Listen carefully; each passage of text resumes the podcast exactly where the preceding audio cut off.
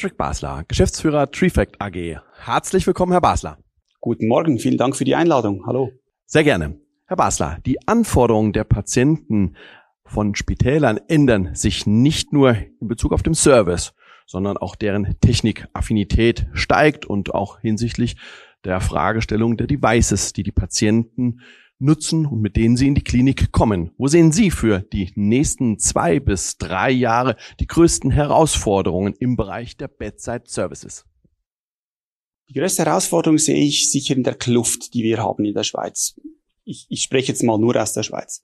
Wir haben Digital Natives, die sind mit den äh, Tablets groß geworden, mit den Smartphones. Wir haben aber auch die ältere Generation, die wir sicher nicht außer Acht lassen dürfen. Es gibt ältere Generationen, die sind top unterwegs, die haben ihre eigenen Smartphones, die sie mitbringen, sogar auch schon Tablets, äh, iPads, äh, Android, wie auch immer. Im Patienten-Device, wo wir schlussendlich im Patientenbett zur Verfügung stellen, da müssen wir dann ganz genau unterscheiden, was haben wir für Patienten, was haben die für Bedürfnisse. Die sind sehr unterschiedlich, nicht nur vom Alter her, sondern auch vom Land zur Stadt. Und diese Kluft, die zusammenzubringen auf ein Device, das ist sicher eine Challenge, die uns die nächsten paar Jahre begleiten wird. Auf welche Art und Weise holen Sie aus der Praxis das notwendige Feedback? Und wie gestaltet sich die nächste Generation an Patienten-Entertainment-Devices? Zuhören und Maßschneidern. Ich denke, das sind die zwei essentiellen Worte, die wir bei uns bei der TIFAC seit bald 20 Jahren verinnerlicht haben. Wir haben eine Idee, wir gehen mit dieser Idee raus zu den Kunden, präsentieren die, holen die Feedbacks ein.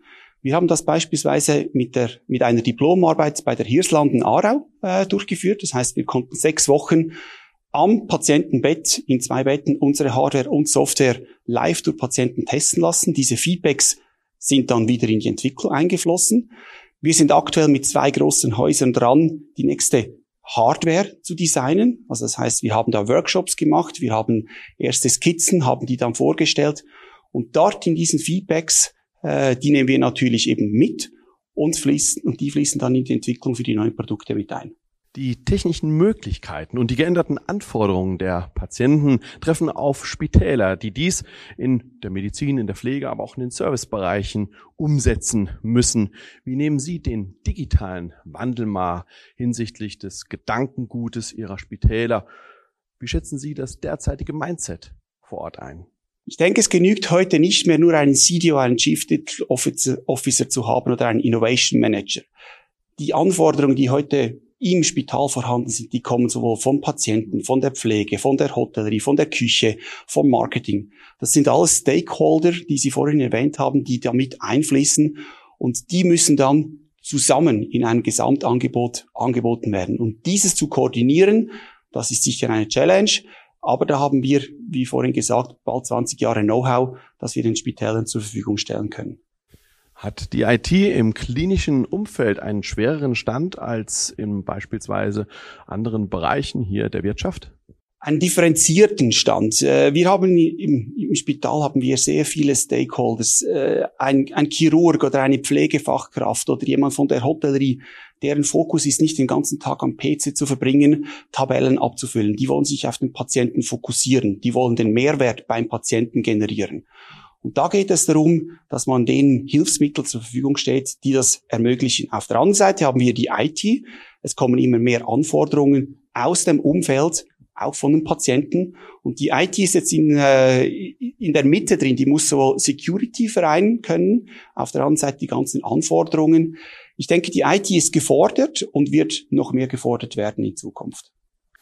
Unter den Patienten in den Spitälern haben wir nicht unbedingt schwerpunktmäßig die Digital Natives. Natürlich sind auch einige digital affine Menschen darunter, aber tendenziell ist es ein älteres Publikum. Silver Digitals in dem Zusammenhang gibt es sicherlich, liegt in der Kombination der Vielfalt an digitalen Services angeboten und den Kontakt zu dem Handelnden. Sie haben eben die Bereiche angesprochen, den Pflegedienst, den ärztlichen Dienst, den medizintechnischen Dienst, den Funktionsdienst, den Wirtschafts- und Versorgungsdienst, den technischen Dienst, den Verwaltungsdienst das klinische Hauspersonal, es gibt einige. Also in dieser Kombination aus Ihrer Sicht der richtungsweisende Weg. Sehr interessante Frage. Wir haben heute die Anforderungen, die Sie äh, gestellt haben, die merken wir sehr klar. Also es geht nicht mehr nur darum, dem Patienten einen Fernseher oder ein Radio zur Verfügung zu stellen, wo er sich unterhalten kann. Der Patient hat ganz neue Anforderungen. Eben, er bringt seine eigenen Geräte mit, will die einbinden. Was wir nicht außer Acht lassen dürfen, sind die Millennials, die sind sich gewohnt, aber die anderen älteren Generationen die benötigen oft beispielsweise einen Knopf, wo sie sehen, hier ist das Licht für die Nacht auf die Toilette. Die haben einen äh, Lichtruf, wo sie Hilfe rufen können. Und wenn wir da alles komplett auf digital umstellen, da würden wir sicher diese Patienten verlieren.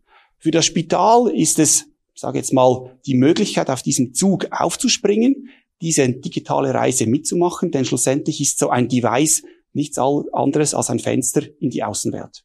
Herr Basler, vielen herzlichen Dank. Danke Ihnen vielmals.